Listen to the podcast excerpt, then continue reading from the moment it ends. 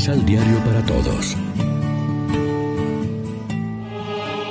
Proclamación del Santo Evangelio de nuestro Señor Jesucristo, según San Lucas. Jesús bajó a Cafarnaún, ciudad de Galilea. Ahí estuvo enseñando los días sábados y todos se admiraban de su modo de enseñar, porque hablaba con autoridad. En la sinagoga había un hombre endemoniado que se puso a gritar. ¿Qué quieres, Jesús Nazaret? ¿Has venido a derrocarnos? Yo sé quién eres, el Santo de Dios. Pero Jesús amenazó al demonio y le ordenó.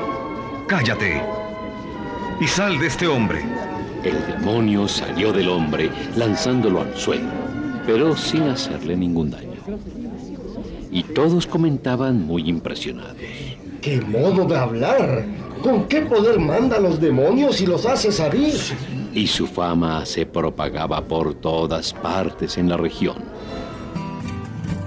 Lección Divina Amigos, ¿qué tal? Hoy es martes 30 de agosto y a esta hora, como siempre, nos alimentamos con el pan de la palabra. Los evangelios nos muestran a Jesús actuando frecuentemente como exorcista, conforme a esa mentalidad judía. Pero para vencer al demonio Jesús no recurre a fórmulas mágicas y supersticiosas tan frecuentes en el paganismo, sino al poder de Dios que en él residía el mismo poder con que superó las insidias del tentador en el desierto. Los relatos evangélicos de sanación de posesos, tal como vemos en el endemoniado de la sinagoga de Cafarnaún, suelen atenerse a un patrón convencional que sigue estos pasos. El espíritu inmundo empieza por reconocer a Jesús como quien es. Este le ordena silencio y después lo expulsa del poseso.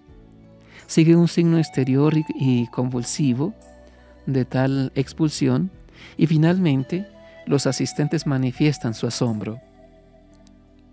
El significado más profundo de la curación de los endemoniados por Jesús es su dimensión liberadora de la persona. Así, el hecho alcanza en la fe un nivel superior porque es signo de la presencia del reino de Dios y de su salvación mesiánica que llega al hombre en la persona de Jesús de Nazaret. Pues bien, a la comunidad cristiana y a cada uno de sus miembros se les ha confiado la tarea de continuar la misión liberadora de Cristo en el mundo actual. Es el compromiso evangélico con el hombre, nuestro hermano, especialmente con el más pobre y oprimido, ayudándole a encontrar en Dios el sentido de la vida y de la dignidad humana.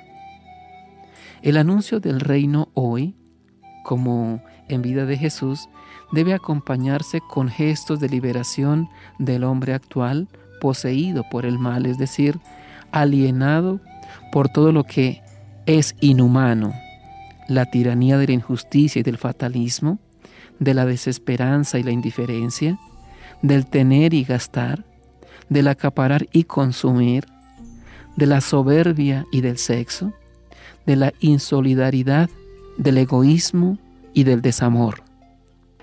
Reflexionemos. Jesús expulsaba el poder del mal y devolvía a las personas a ellas mismas. Hoy Mucha gente vive alienada de sí misma y de todo. ¿Cómo devolverlas a ellas mismas?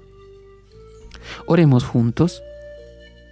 Señor, queremos continuar tu misión liberadora del hombre poseído por los demonios del tener, acaparar y consumir, del egoísmo y la soberbia, de la insolidaridad y del desamor. Así, el anuncio del reino inundará de luz nuestro mundo y viviremos en plenitud, libertad y esperanza segura. Amén. María, Reina de los Apóstoles, ruega por nosotros.